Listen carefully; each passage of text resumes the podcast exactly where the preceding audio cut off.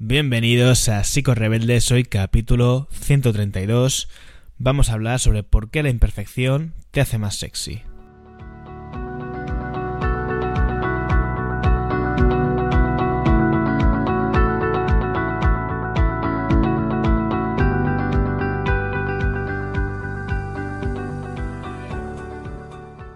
El capítulo de hoy es un alivio para la mente, o al menos a mí eso es lo que me parece. Hace unos días estuve hablando con una compi que vino aquí al podcast y que seguramente sea pues el siguiente episodio que suba, no lo sé, no lo tengo 100% claro, pero es posible que sí. Eh, que es ella psiquiatra infantil y trabaja, se llama Beatriz, trabaja en, en, la, en la parte pública, trabajando sobre todo, pues eso es lo que acabo de decir, ¿no? En la parte infanto-juvenil, y hablábamos sobre muchas cosas en cuanto a la salud mental de los adolescentes, ¿no? Porque cada vez hay más problemas de TCA, tema del TDAH, bueno, diferentes temas, ¿no? Que rodean a la psicología y, la salud mental.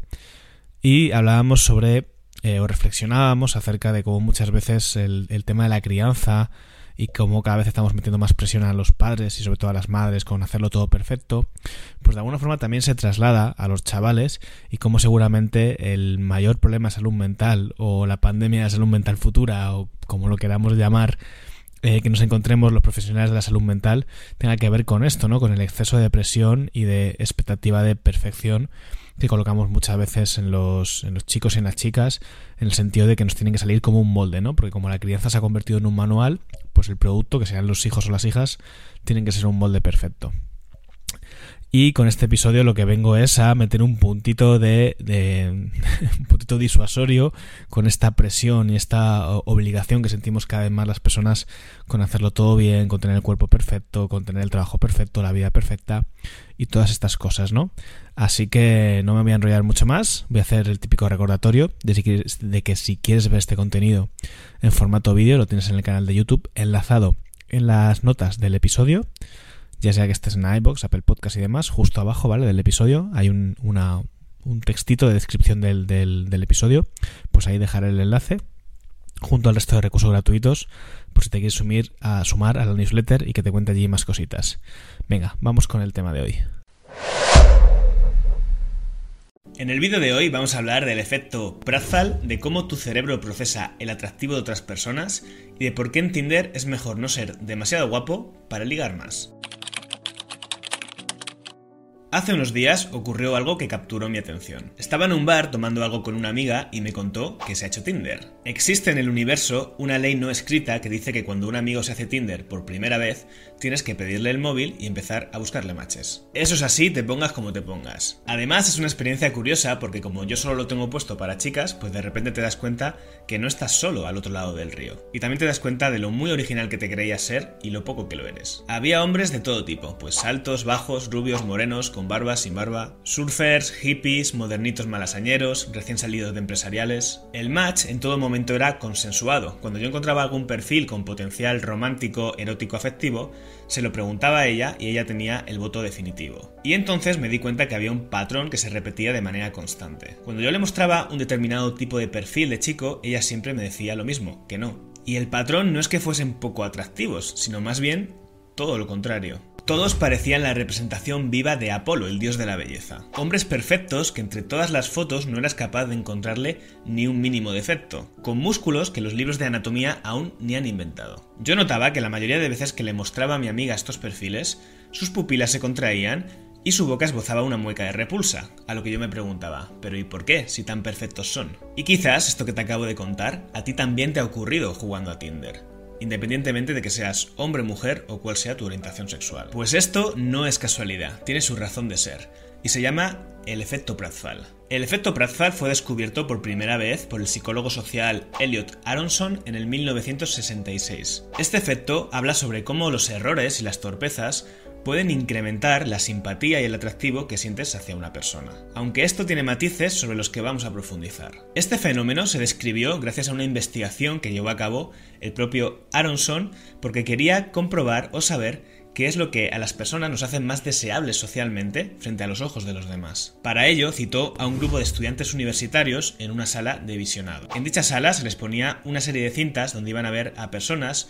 sometiéndose a un quiz tipo trivial. Es decir, un juego con preguntas de conocimiento. Las personas que aparecían en las cintas eran actores, pero eso los estudiantes universitarios no lo sabían. Aronson y sus colaboradores diseñaron tres grupos de participantes. En el grupo 1 los participantes respondían de manera correcta a todas las preguntas sin cometer errores. En el grupo 2, justo lo contrario, cometían demasiados errores. Y el grupo 3, denominado Grupo Pratzal, eran participantes que tenían un alto rendimiento, pero de vez en cuando cometían algún error o fallaban en alguna pregunta. También se les indicó a los actores de este grupo que tuvieran actos fallidos, como pueden ser tirarse el café por encima, tropezarse o gestos de este tipo. Los resultados fueron muy claros. Los estudiantes universitarios demostraron sentir mucha más simpatía y atracción por los participantes del grupo 3, es decir, del grupo Aquellas personas que se mostraban competentes, capaces, seguras, pero tampoco tanto, con un punto de vulnerabilidad y también de imperfección. A mí esto me ha recordado un poco a los tres personajes principales de la película de Harry Potter. Por un lado tenemos a Ron Wesley, que es un encanto, todo le querríamos de amigo,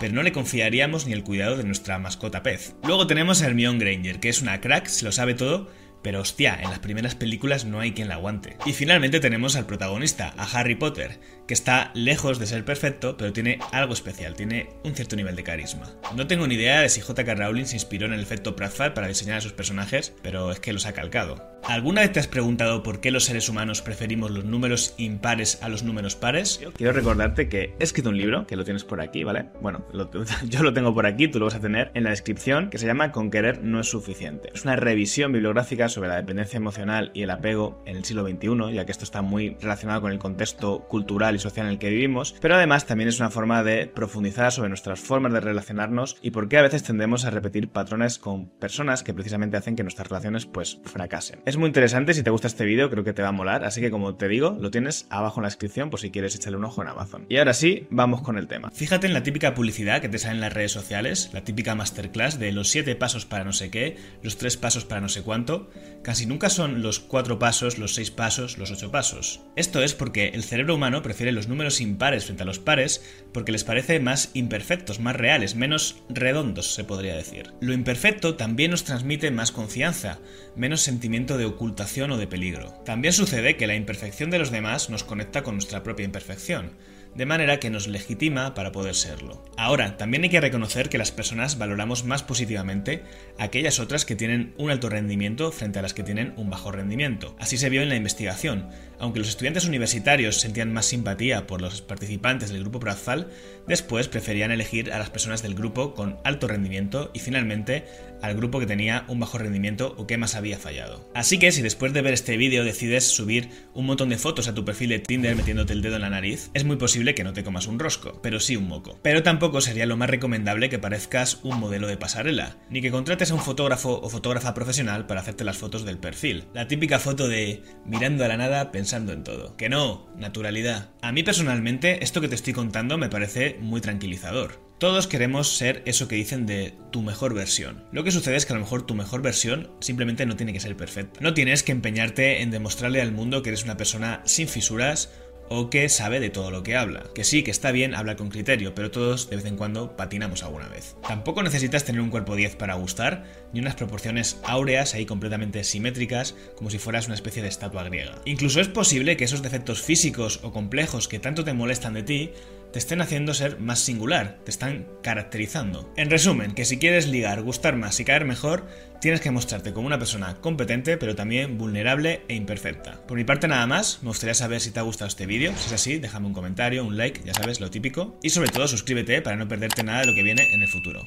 Nos vemos en el siguiente vídeo. Adiós.